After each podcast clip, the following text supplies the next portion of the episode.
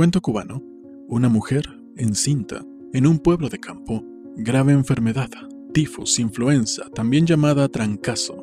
Al borde de la tumba, ruegos a Dios, a Jesús y a todos los santos, no hay cura.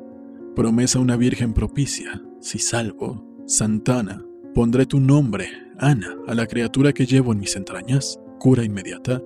Pero siete meses más tarde, en vez de niña, nace un niño. Dilema. La madre decide cumplir su promesa a toda costa. Sin embargo, para atenuar el golpe y evitar chacotas, deciden todos tácitamente llamar al niño Anito. Guillermo Cabrera Infante, Exorcismos de estilo,